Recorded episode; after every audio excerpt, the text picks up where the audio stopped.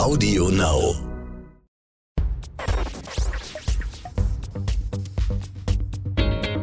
Kreativität und Unternehmertum. Der Bertelsmann Business Podcast mit Isabel Körner. Herzlich willkommen zu einer neuen Folge des Bertelsmann Business Podcasts Kreativität und Unternehmertum. Mein Name ist Isabel Körner, ich bin Wirtschaftsjournalistin und auch oft bei dem Nachrichtensender NTV on Air. In dieser Podcast-Reihe spreche ich mit interessanten Persönlichkeiten aus der Bertelsmann-Welt. Es geht um Kreativität, es geht um Unternehmertum und es geht auch um Persönliches. Heute sprechen wir mit Dirk Kämmerer. Er ist CEO der Bertelsmann Printing Group, deren Firmen zum Beispiel die Memoiren der früheren First Lady Michelle Obama gedruckt haben und dafür gesorgt haben, dass wir den 38. Band des Kultcomics Asterix in den Händen halten können. Der Kämmerer ist außerdem Geschäftsführer des Bonusprogramms Deutschland Card. Mehr als 20 Millionen Menschen nehmen daran teil und sammeln beim Einkaufen und Online-Shopping fleißig Punkte für Prämien.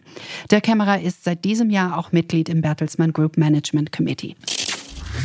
Wegen der Corona-Pandemie zeichnen wir dieses Gespräch auf Skype auf. Wir freuen uns sehr. Herzlich willkommen. Vielen Dank. Ich freue mich auch sehr auf das Gespräch. Wir bitten alle Gäste, etwas mitzubringen zu diesen Gesprächen, etwas, was für sie eine große persönliche Bedeutung hat, etwas, was sie vielleicht ihr Berufsleben schon begleitet oder für Kreativität und Unternehmertum steht. Und wir sind ganz gespannt, was Sie heute dabei haben. Ja, ich habe mich entschieden für ein Objekt, was ich hier auch bei mir habe, was mich zumindest in meinem Berufsleben, seit ich äh, bei Bertelsmann bin, lange begleitet. Ähm, und es ist eine Kette eine Kette aus einer äh, Produktionsmaschine. Und ich habe das damals bekommen bei einem meiner ersten größeren unternehmerischen Aufgaben, die mir übertragen wurden. Zur Vorgeschichte, ich habe 2003 bei Avato angefangen und hatte dann im Wesentlichen Aufgaben, äh, kundenorientierte Aufgaben im Marketing und im Vertrieb. Und 2005 durfte ich die erste größere unternehmerische Aufgabe übernehmen und auch zum ersten Mal eine, eine Produktion leiten, was für mich damals relativ neu war, mit einem eigenen Betriebsrat und eigenen Technikern. Und wir hatten damals eine große Sanierungsaufgabe vor uns, hatten einen Standort übernommen im Süden von äh, Deutschland, Südwesten, in Neckarsulm und haben das auch geschafft, gemeinsam mit den Mitarbeitern, mit dem Betriebsrat. Und äh, zum Abschied, als ich dann zur nächsten Aufgabe wieder nach Gütersloh zurück durfte, äh, habe ich vom Betriebsrat und allen Mitarbeitern dieses Abschiedsgeschenk bekommen. Und ich war quasi der vierte Geschäftsführer in drei Jahren, der angefangen hat. Und sie wollten mich gar nicht mehr gehen lassen. Und das, obwohl wir doch einige wirklich äh, nachhaltige Maßnahmen da gemeinsam umgesetzt haben. Und zum Abschluss habe ich aus dieser einen Maschine, die wir damals äh, neu gekauft haben, dieses Teil bekommen, symbolisch. Und da steht drauf, ich lese es mal vor. Eine Kette ist so stark wie die Verknüpfung ihrer Elemente. Wir danken ihrem Schmied für die erfolgreiche Zusammenarbeit. Und äh, ich stehe normalerweise nicht so darauf, viele Themen im Büro zu haben. Das habe ich tatsächlich seit 2005 in allen Büros, in denen ich arbeiten durfte, äh, immer dabei und steht hier auf meinem Sideboard und erinnert mich immer daran, dass man eben Erfolg äh, im Wesentlichen als Team erreichen kann und in dem Zusammenspiel vieler kleiner Kettenglieder dann entsprechend die Erfolgswahrscheinlichkeit höher ist. Und das begleitet mich tatsächlich jetzt seit ja, fast 15 Jahren und wird mich wahrscheinlich auch noch die nächsten 15 Jahre in meinen Büros begleiten. Nun sagten Sie ja gerade, das wäre auch eine große Sanierungsaufgabe gewesen, die Sie damals übernommen haben. Was haben Sie aus dieser Zeit mitgenommen in Anlehnung an das, was Sie uns gerade auch erklärt haben?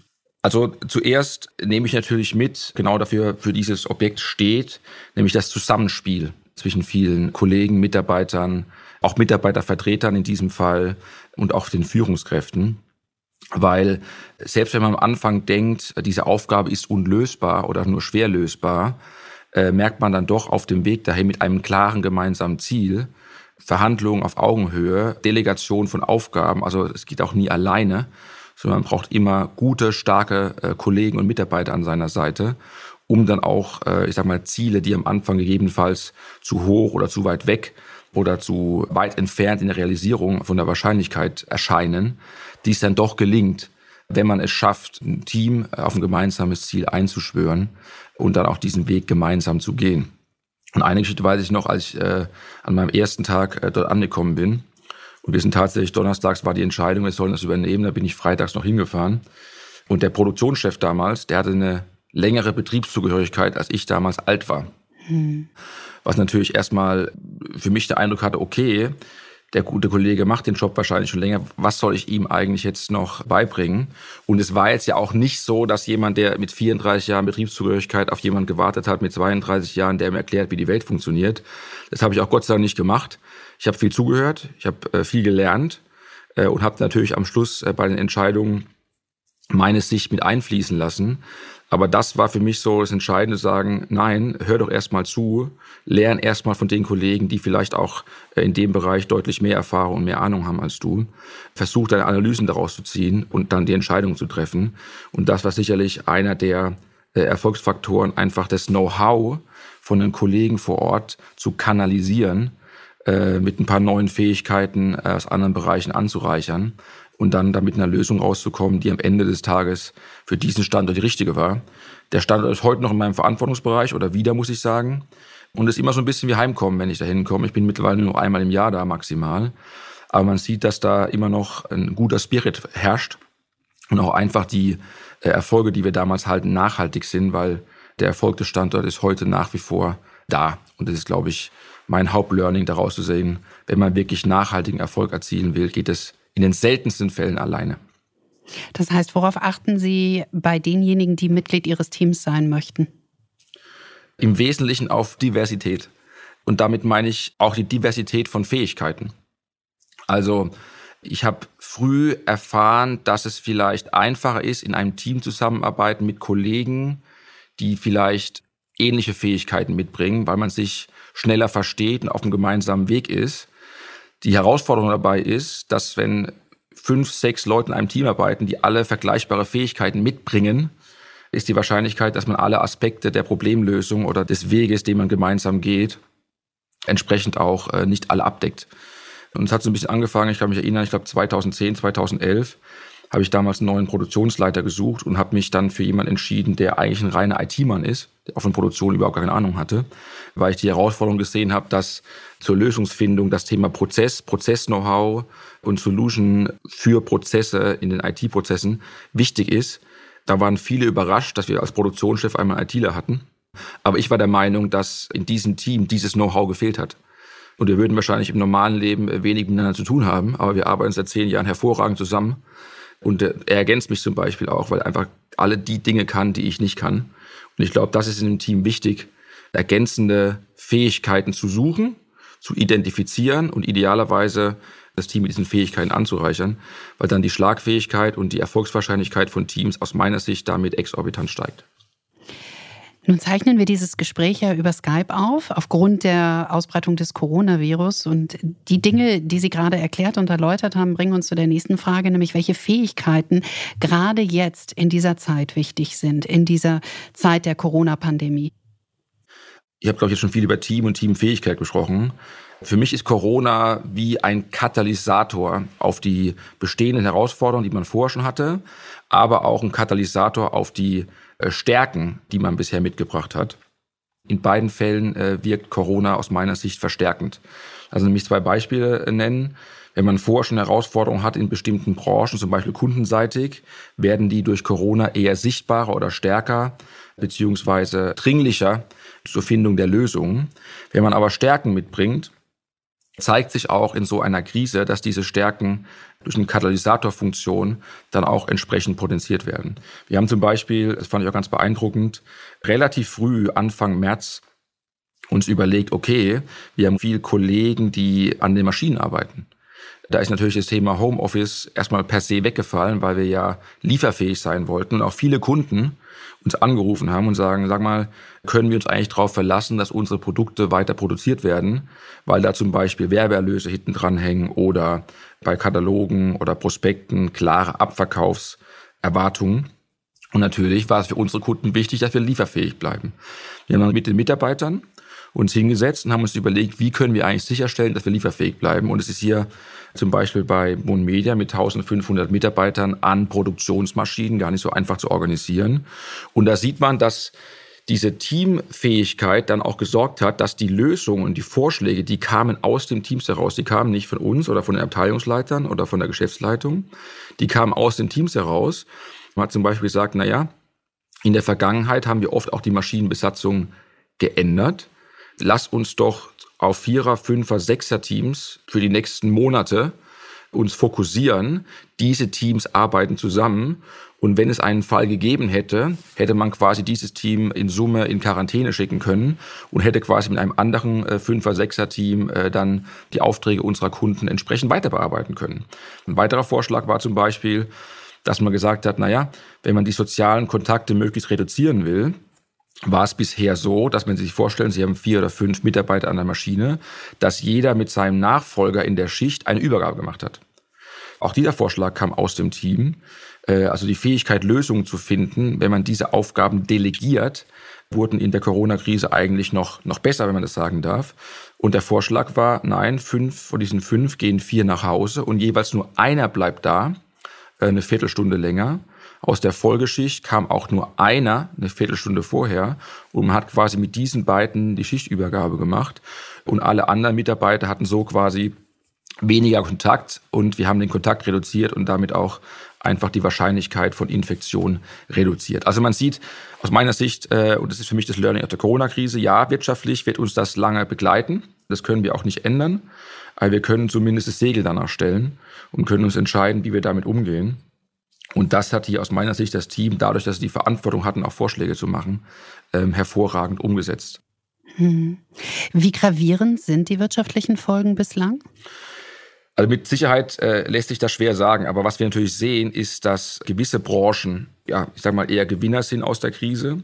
Alles, was mit Digitalisierung, alles, was mit äh, Videokonferenzen zu tun hat, alles aber auch, was mit Lebensmitteleinzelhandel zu tun hat, hat sicherlich eine Sonderkonjunktur gehabt. Auf der anderen Seite sind natürlich die Branchen äh, wie Touristik, in denen wir viele Kunden bedienen dürfen, sind natürlich dann eher stärker betroffen und wahrscheinlich auch etwas nachhaltiger betroffen. Und durch eine, ich sag mal, äh, Kunden, die eher eine Nachkonjunktur haben, kann sich das im Jahresvergleich wieder auslaufen. In Summe glauben wir aber, dass es für unser Geschäft eher ein schwieriges Jahr wird sowohl industriell getrieben, aber natürlich auch nochmal durch den Katalysatoreffekt äh, Corona, weil einfach viele Produkte, die dann in den letzten ein, zwei Monaten nicht getätigt wurden, weil unsere Kunden natürlich auch auf ihre Budgets achten müssen, beziehungsweise bestimmte Themen nicht platzieren, äh, jetzt nicht unbedingt Nachholeffekte haben werden. Andere vielleicht schon. Aber in Summe wird das für gewisse Branchen, und das sind auch Kunden von uns, eher ein schwieriges Jahr und damit auch für uns, wenn da die Aufträge nicht in dem Maße kommen, wie wir das vielleicht noch im Januar, Februar erwartet haben. Wie ändert sich das Verhältnis zwischen Ihnen und Ihren Kunden jetzt aufgrund der Corona-Pandemie? Welche Veränderungen finden da statt? Auch im Miteinander vielleicht? Ja, also die Veränderung sieht man in meinem Gesicht. Ich habe, glaube ich, seit acht Wochen keinen Kundentermin mehr gehabt. Also es hat zwei Effekte. Ich habe mich noch nicht rasiert. Ich hatte irgendwann mal gesagt, ich rasiere mich erst wieder, wenn ich zum Kunden darf. Dass es jetzt so lange dauert, habe ich auch nicht mitgerechnet. Mhm. Meine Frau ist tapfer und hält durch, wobei äh, die Einschläge kommen näher. Und ich glaube, äh, meine Frau hat mir signalisiert, es wäre jetzt egal, ob ich noch zum Kunden darf oder nicht. Der Bart müsste jetzt dringend ab. Der Vollbart müssen wir jetzt erläutern, weil wir ja nur gehört werden. das stimmt, das stimmt. Äh, ich würde nicht sagen, ob es ein Vollbart ist, aber es ist zumindest jetzt im Vergleich zu meinen sonstigen Gepflegenheiten äh, sichtbar wenn wir es so ausdrücken. Nein, was mir wirklich fehlt, ist der Kundenkontakt. Also ich bin ja mein ganzes Berufsleben äh, immer beim Kunden gewesen, immer unterwegs gewesen. Meine Kinder genießen es so ein bisschen, weil ich äh, jeden Abend zu Hause bin. Aber mir fehlt das schon, weil ich glaube, in Dienstleistungsgeschäften, und da sind wir ja unterwegs, hilft der persönliche Kontakt unheimlich. Was nicht heißt, dass über Videokonferenzen viele Dinge sich regeln lassen. Also zwei, drei Beispiele. Wir haben zwei unserer größten Kunden dann tatsächlich auch über Videokonferenzen verlängert. Das geht auch, wenn man quasi in der echten Welt, sage ich mal, gewisse Vertrauensverhältnisse aufgebaut hat oder schon eine bestehende Zusammenarbeit gibt. Wo es ja schwierig gestaltet ist bei so Themen wie Neugeschäft. Also man kennt entweder die Ansprechpartner, äh, noch kennt man die konkreten Bedürfnisse. Und da hilft aus meiner Sicht persönlicher Kontakt schon, weil eben wir viele Aufträge bekommen, die auch relevant für den Geschäftserfolg unserer Kunden sind. Und dann hilft es auch, wenn unsere Kunden ein Gefühl haben, wie unsere Kollegen äh, ticken, auf gut Deutsch, äh, weil es hilft einfach auch, einen Vertrauensbasis zu schaffen. Am Ende des Tages kriegen wir den Auftrag aufgrund unserer Performance und aufgrund unserer Leistung und aufgrund unserer Lieferfähigkeit. Aber wenn man weiß, dass der Ansprechpartner auf der anderen Seite verlässlich ist und wenn ich ihn schon mal im echten Leben gesehen habe, ist es gerade für das Neukundengeschäft aus meiner Sicht nicht so einfach zu ersetzen. So, und das fehlt auch vielen Kollegen, mit denen ich spreche, die auch sagen, also Corona jetzt zwei Monate im Homeoffice oder im Quarantänemodus im, im Einzelbüro, wenn man das denn hat, ist jetzt auch ein Thema, wo man sagt, so wann, wann können wir zu Kunden, weil das vielen schon fehlt. Alle sind da sehr diszipliniert, das ist alles in Ordnung. Aber das äh, merkt man jetzt schon in den Gesprächen, dass das auch ein Teil unseres Berufslebens in den Dienstleistungsgeschäften ausmacht, auch so ein bisschen das Salz in der Suppe ist. Ähm, weil am Ende des Tages sind nur wir erfolgreich, wenn wir unsere Kunden erfolgreich machen. Und dazu hilft es, wenn wir beim Kunden sind äh, und unserem Kunden auch vor Ort helfen können. Mhm. Social Distancing fällt ja vielen Menschen schwer in dieser Zeit, nicht nur beruflich, sondern auch privat. Sie haben gerade Ihr privates Umfeld ein wenig angesprochen schon. Welche Ratschläge haben Sie Ihrer Familie mit auf den Weg gegeben, stark, auch mental stark durch diese Corona-Krise zu kommen? Vielleicht verrate ich jetzt zu viel, aber es liegt eher meiner Frau, mir Ratschläge zu geben, äh, weil die das deutlich besser macht als ich. Nein, was wir schon gemacht haben in der Familie ist, dass wir tatsächlich äh, sonntags mittags uns so einen kleinen Familienrat gemacht haben. Weil, also wie gesagt, ich habe äh, drei Kinder. Der Kleine spielt normalerweise fünf Tage die Woche Fußball. Das ist ja alles weggefallen. Äh, Schule ist weggefallen. Und da ist ja in so einem, in so einem Mikrokosmos Familie, gibt es dann ja auch ganz neue Herausforderungen. Einfach weil man auch irgendwie viel stärker zusammensitzt. Man kann eben nicht äh, am Wochenende mal irgendwo hinfahren. Den Kindern fehlen die Freunde. Das sind ja alles Themen, die dann auf so eine Familie irgendwie, will ich sagen, einprasseln. Das ist irgendwie auch nichts Schlimmes, aber man muss damit anders umgehen, als man das vielleicht in einem normalen Modus, den wir immer gehabt haben als Familie, dann entsprechend anpasst. Und äh, bei mir ist es zumindest so, ich bin wie gesagt, seit ich bei Bertelsmann bin, immer viel unterwegs. Das hat viele Vorteile, dass ich mal vier Wochen zu Hause war oder acht Wochen zu Hause war aber dass man eben nicht mit seinen Freunden oder mit zehn Freunden gleichzeitig jetzt irgendwie Fußball spielen kann oder äh, bei dem Älteren, für den war es zum Beispiel ein Drama, dass das Fitnessstudio zugemacht hat, was quasi in der Lebensphase so gerade das, das Entscheidende ist oder das Unverzichtbare ist. Das war dann schon viel Überzeugungsarbeit zu sagen, nein, äh, auch wir müssen unseren Beitrag leisten, um eben quasi dafür zu sorgen, dass sich dieser Virus nicht verbreitet oder aus Rücksichtnahme auf die, die dann vielleicht äh, stärker betroffen sind als Jugendliche oder Leute in meinem Alter. Das war keine große Überzeugungsarbeit, aber es waren schon intensive Diskussionen. Insbesondere in den heutigen Zeiten von Social Media, wenn man sieht, dass vielleicht die Freunde äh, auf TikTok oder auf Snapchat dann doch stärker unterwegs sind, als es die eigenen Eltern erlauben. Mhm. Das war so die, die ja, die Hauptherausforderung bei uns, sage ich mal. Ja, mit Erziehung macht man sich nicht immer beliebt und andere Familien machen Dinge anders. Ähm, die Diskussionen kenne ich auch zu Hause. Wie war diese Zeit jetzt auch im Hinblick auf die Bedürfnisse Ihrer Mitarbeiter? Also wie haben diese Bedürfnisse sich verändert? Wie hat sich Ihr Führungsstil vielleicht auch verändert in dieser Corona-Zeit? Also bei den Mitarbeitern ist es wirklich sehr, sehr unterschiedlich gewesen. Wir haben ja Mitarbeiter, sage ich mal, von Hongkong bis, äh, bis Mexiko. Da gibt's, ich sag mal, äh, länderspezifische äh, Unterschiede. Wir hatten sicherlich äh, mit USA auch nochmal äh, zwei, drei Fälle, wo wir auch einfach dann äh, eine Fabrik geschlossen haben. Äh, das haben wir in Europa verhindern können. Wir waren also die ganze Zeit äh, produktiv. Aber man hat gemerkt, dass die Mitarbeiter, wie soll ich sagen, eine erhöhte Sensitivität entwickelt haben im Umgang äh, mit ihren Kollegen. Insbesondere in diesen Produktivitätsbetrieben ist es natürlich so, dass die Leute sich per Handschlag begrüßen, dass die Leute zusammen in der Pause einen Kaffee trinken gehen, draußen auf den Bänken sitzen und diese Selbstinitiativen, also die haben angefangen, die Bänke zum Beispiel abzukleben. Also ich bin eben äh, runter in die Produktion gegangen und sehe dann auf diesen Bänken draußen, wo normalerweise immer Mitarbeiter so fünf zu sechs zusammenstehen, waren die Regeln zur Abstandshaltung quasi umgesetzt durch die Mitarbeiter. Die haben dann die Bänke so abgeklebt, dass man eben nur noch zwei Meter auseinander sitzen konnte. Oder haben in den Schichtleiterbüros diese Plexiglas-Themen aufgestellt oder haben dafür gesorgt, dass, ich sag mal, Desinfektionsmittel an den Bereichen, die über verschiedene Personen bedient worden sind, immer vorrätig waren, äh, haben freiwillig die Pausenräume geschlossen. Also man, man hat gemerkt, dass eine, eine Erhöhung der gegenseitigen Rücksichtnahme, ich will gar nicht sagen weniger Egoismus, weil es wird das suggerieren, dass es vorher viel Egoismus gab, aber zumindest ein bewussteres Umgehen mit den Kollegen, das war sehr, sehr auffällig. Also es hat mir sehr imponiert. Auch der Zusammenhalt, wir schaffen das, wir kommen da durch. Also in Bezug auf unsere Kunden haben alle gesagt, wir müssen schauen, dass wir lieferfähig sind und am Ende des Tages unserem eigenen Anspruch als Dienstleister, nämlich das beste Produkt liefern zu können, gerecht zu werden. Sie haben eben erwähnt, dass die Corona-Krise sozusagen ein Katalysator ist für die Herausforderungen, die auch vorher schon bestanden. Nun war die Bertelsmann Printing Group ja auch schon vorher in einer herausfordernden Situation aufgrund zum Beispiel der digitalen Entwicklungen. Wo stehen Sie im Rahmen der Neuausrichtung im Moment? Also wir sind mitten in einem, in einem Strategieprozess. Der ist eigentlich gestartet noch vor Corona.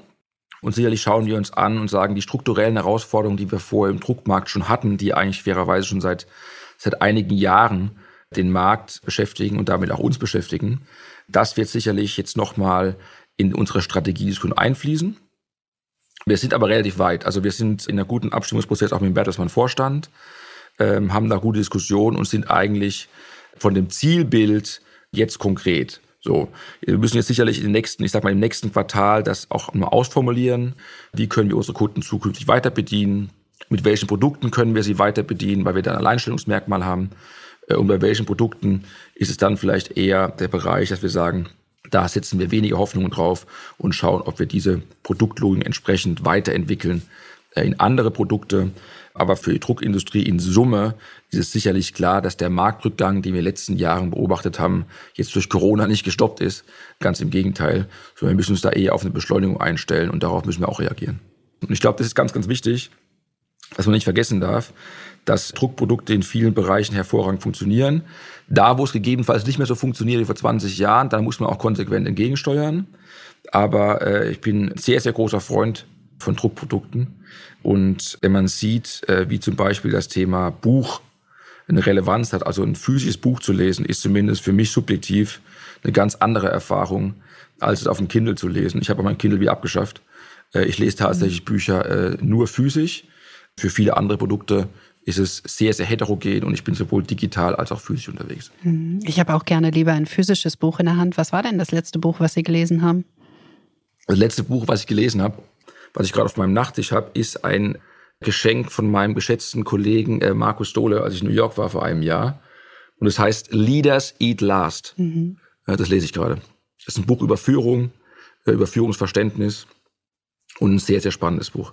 Aber der Autor, von dem ich die meisten gelesen habe, ist tatsächlich John Niven. Und mein absolutes Lieblingsbuch ist Kill Your Friends. Aus einem ganz einfachen Grund. Ich habe ursprünglich mal, also meine ursprüngliche Intention zu Bertelsmann zu gehen war, ich bin eigentlich Musiker bin ich immer noch, zumindest im Grunde meines Herzens. Und das Buch äh, spielt in der Zeit, auch wenn es ein relativ intensives Buch ist und wahrscheinlich auch sehr überzeichnend, aber spielt halt in der äh, Musikindustrie. Und deswegen, John Levin hat eine hervorragende Art zu schreiben. Von da ist das wahrscheinlich mein Lieblingsautor äh, und mein Lieblingsbuch. Hm. Verraten Sie uns noch, für welches Instrument Ihr Herz schlägt? Für welches Musikinstrument? Ja, weil Sie sagten, Sie sind Musiker. Äh, Gitarre. Ähm, Gitarre im Idealfall verstärkt und laut. Zur Freude der Kinder dann zu Hause. Ja, tatsächlich. Also äh, ich habe auch eine Gitarre im Büro. Es hilft mir auch ab und zu mal im Büro, wenn ich hier abends bin und so ein bisschen Gedanken fassen muss äh, und mir Sachen durch den Kopf gehen und ich mir nicht ganz klar bin. Nehme ich oft die Gitarre in die Hand. Und zu Hause mache ich es auch regelmäßig, dann aber unverstärkt. Dann nehme ich die Akustikgitarre. Also äh, Musik begleite ich mein ganzes Leben. Ich glaube, mein Vater hat mir meine, meine schönste Gitarre zur Geburt meines ersten Sohnes geschickt. Ich sollte dann Kinderlieder vorsingen. Das habe ich leider nicht geschafft. äh, aber die Gitarre habe ich noch. Äh, mit der spiele ich auch viel zu Hause. Das hätten wir jetzt natürlich gerne gehört. Schade, dass Sie gerade keine Gitarre zur Hand haben, ja, wahrscheinlich. Kommen wir nochmal zurück jetzt zu den Herausforderungen, die Sie ja immer wieder angesprochen haben und den Veränderungen der Neuausrichtung. Wie viel Raum bleibt in so einer Zeit dann für Kreativität, für Innovationen und auch für Unternehmertum im Unternehmen, wenn man eben dabei ist, die Folgen einer Krise abzufedern? Ja, also äh, normalerweise versteht man, oder für mich ist ja zumindest, habe früher auch in der Werbeagentur gearbeitet. Also Kreativität ist ja meistens der Prozess vom Schaffen eines Produkts oder einer Idee oder Content im weitesten Sinne. Für uns hier in den Dienstleistungsgeschäften, für mich ist Kreativität auch, wie wir es schaffen, einem Kunden sein Problem zu lösen. Und ich glaube, auf diesem Prozess äh, hilft es, indem man viele Leute einfach involviert, weil am Anfang haben wir oft das Prozess, dass der Kunde mit einer Problemstellung zu uns kommt und wir, sag mal, im ersten Moment, ich will nicht sagen, gar keine Ahnung haben, wie wir es lösen können, aber zumindest äh, nur eine vage Vorstellung von dem Problem des Kunden. Dann ist es wichtig, mit dem Kunden zu sprechen. Und danach ist es wichtig, die richtigen Leute an den Tisch zu bekommen und zu diskutieren und sagen, wie könnte eine Lösungsfindung aussehen. Und diesen Prozess von der Problemstellung oder von der Aufgabe, die man vom Kunden bekommt, bis hin zum fertigen Produkt, bis zu einer fertigen Dienstleistung. Wenn man aus meiner Sicht Dienstleistung richtig interpretiert, dann ist es auch ein Produkt. Das ist aus meiner Sicht ein, ein kreativer Prozess, der in so einem Team entsteht und der im Idealfall dann als Endprodukt oder als Output aus diesem Prozess auch dann ein Produkt hat, in dem man entsprechend den Kunden überrascht, also positiv überrascht, meine ich damit, und wo der Kunde sagt, ey, wäre ich selbst nicht drauf gekommen, super Idee, genauso machen wir das.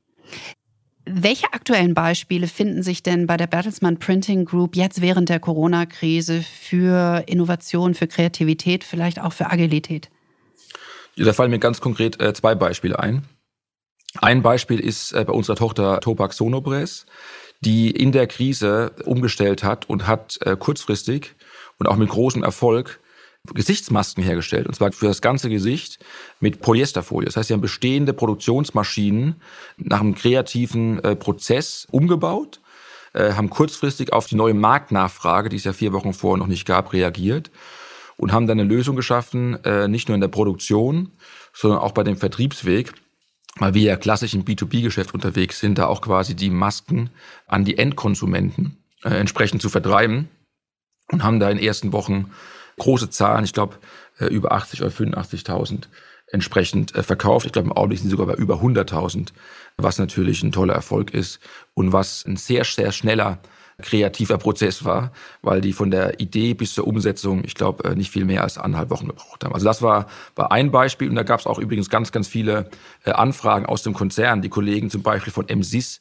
haben angefragt, ob für die Straßenreporter in Frankreich äh, diese Masten zur Verfügung stehen. Also hat man auch gesehen, dass wir als Teil der Bertelsmann Printing Group hier von den Kollegen konkrete Anfragen bekommen haben.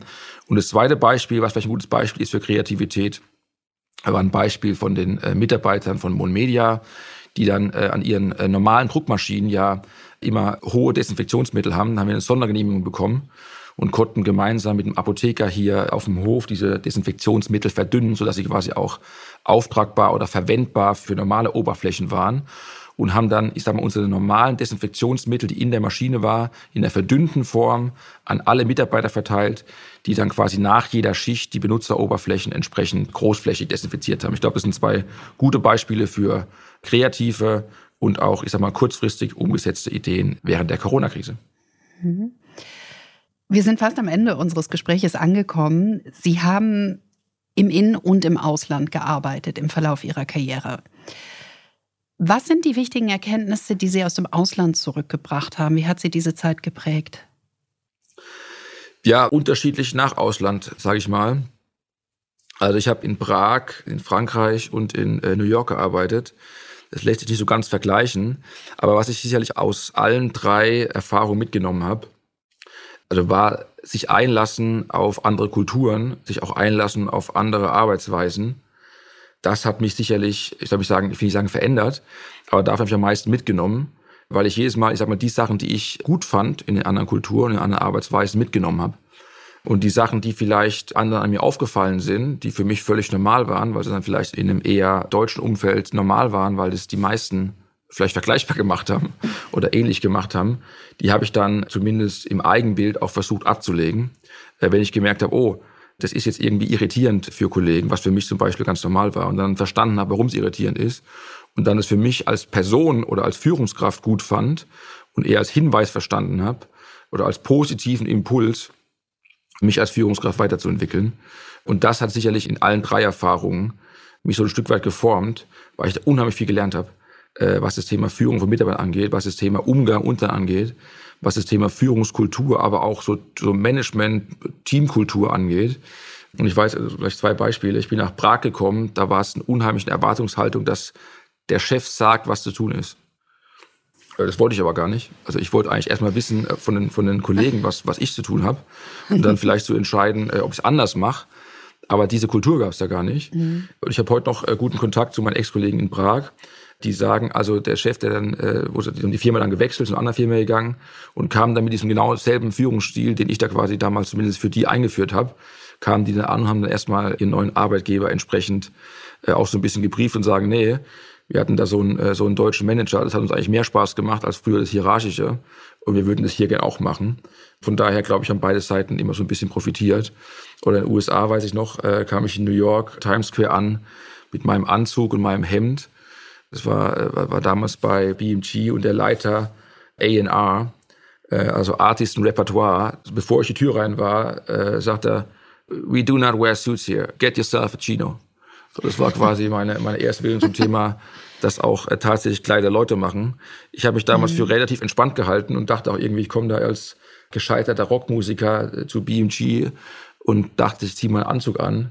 Äh, dann haben die mir relativ schnell gesagt, dass, das, dass ich der Einzige wäre im Gebäude mhm. äh, und das nicht so ganz zur Kultur passt und ich soll mir doch den Chino anziehen. Habe ich dann nicht gemacht, äh, weil ich ja doch ein bisschen meinen eigenen Willen hatte und dachte, wenn mir jetzt einer sagt, mache ich es nicht. Ähm, aber zumindest war das äh, für mich so als Erfahrung.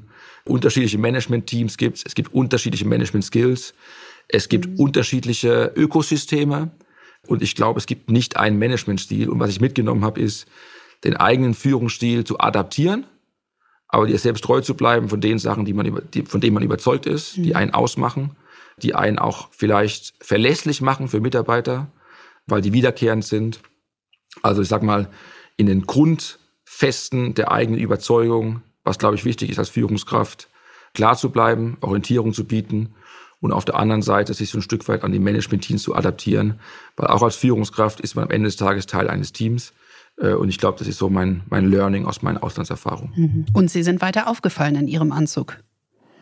So sieht's aus. Wir haben ein bisschen über die Deutschlandcard gesprochen. Sie haben ein bisschen davon erzählt schon. Die arbeitet ja sehr viel oder das Unternehmen mit Daten, auch mit persönlichen Daten. Wo ist für Sie Schluss, wenn es um persönliche Daten geht? Welche geben Sie nicht gerne preis beim Einkaufen? Für mich persönlich? Mhm.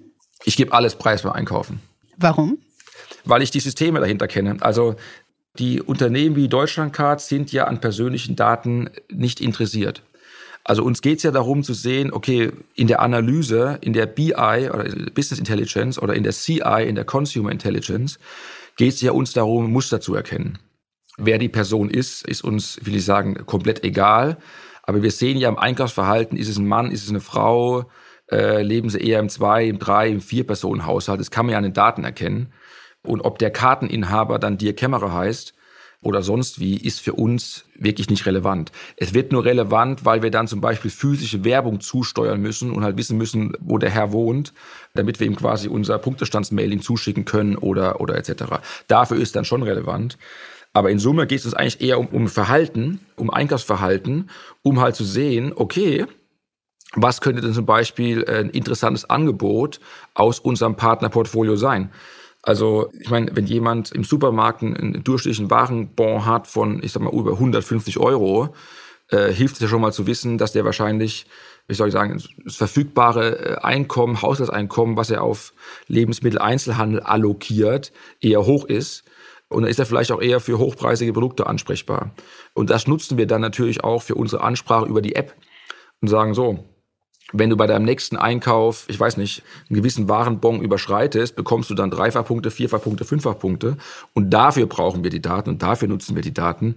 Äh, wer die Person ist, ist uns relativ egal. Deswegen bin ich tatsächlich jemand, der alles mitmacht, was die Deutschlandkarte zum Beispiel fragt, weil ich weiß, dass die Daten am Ende des Tages dazu beitragen, mein Einkaufserlebnis zu verbessern.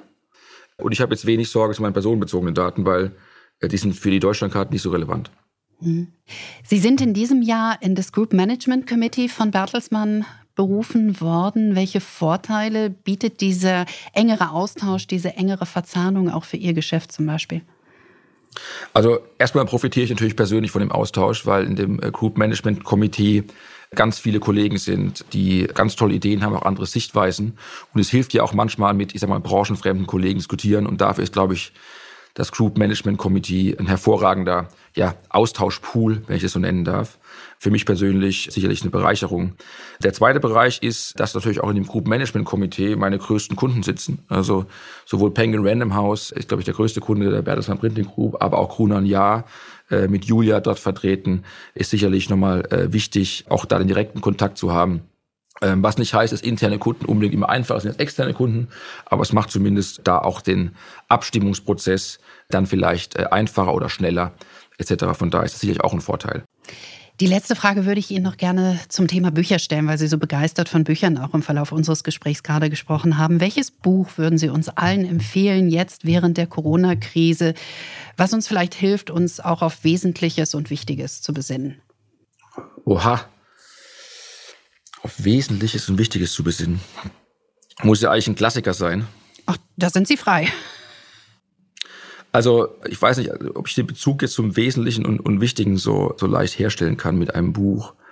Ich würde wahrscheinlich ein Buch empfehlen, weil man ja mehr Zeit hat. Vielleicht ist das der richtige Ankerpunkt zur Corona-Krise. Weil man mehr Zeit hat, würde ich wahrscheinlich ein intensives Buch über Beziehungen, weil ja auch unsere Beziehungen zu Hause alle gerade zumindest für mich intensiver sind, einfach weil ich mehr Zeit investiere mhm. Äh, und meine Familie auch mehr Zeit in mich investiert, sollte wahrscheinlich ein Buch sein, was, was auch so ein bisschen, äh, das Leben ist ja nicht immer nur Sonnenschein, was sicherlich auch so ein paar Herausforderungen im Zwischenmenschlichen beinhaltet und was vielleicht auch einen Bezug auf äh, wirtschaftliche Herausforderungen hat.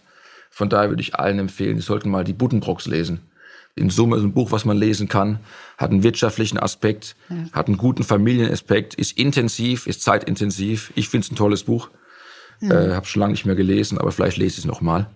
Und habe, glaube ich, letztes Mal gelesen in meinem Deutsch-Leistungskurs vor 30 Jahren oder 25, muss man überlegen. Mhm. 30 wahrscheinlich eher, befürchte ich. Gefühlt 20, aber es waren wahrscheinlich schon 30. Das wäre sicher ein Buch, was man, was man mal lesen könnte, das nicht gelesen hat. Wir wünschen Ihnen viel Freude dabei. Alles Gute und vielen, vielen Dank für Dank das Ihnen. Gespräch.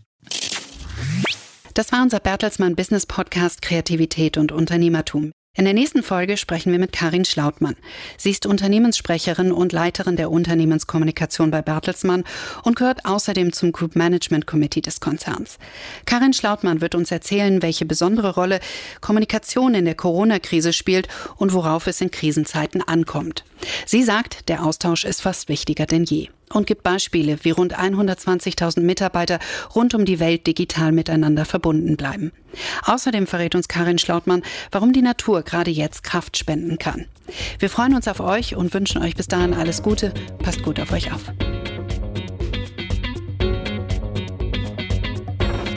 Kreativität und Unternehmertum, der Bertelsmann Business Podcast mit Isabel Körner. Auf bertelsmann.de und Audio Now. Audio Now.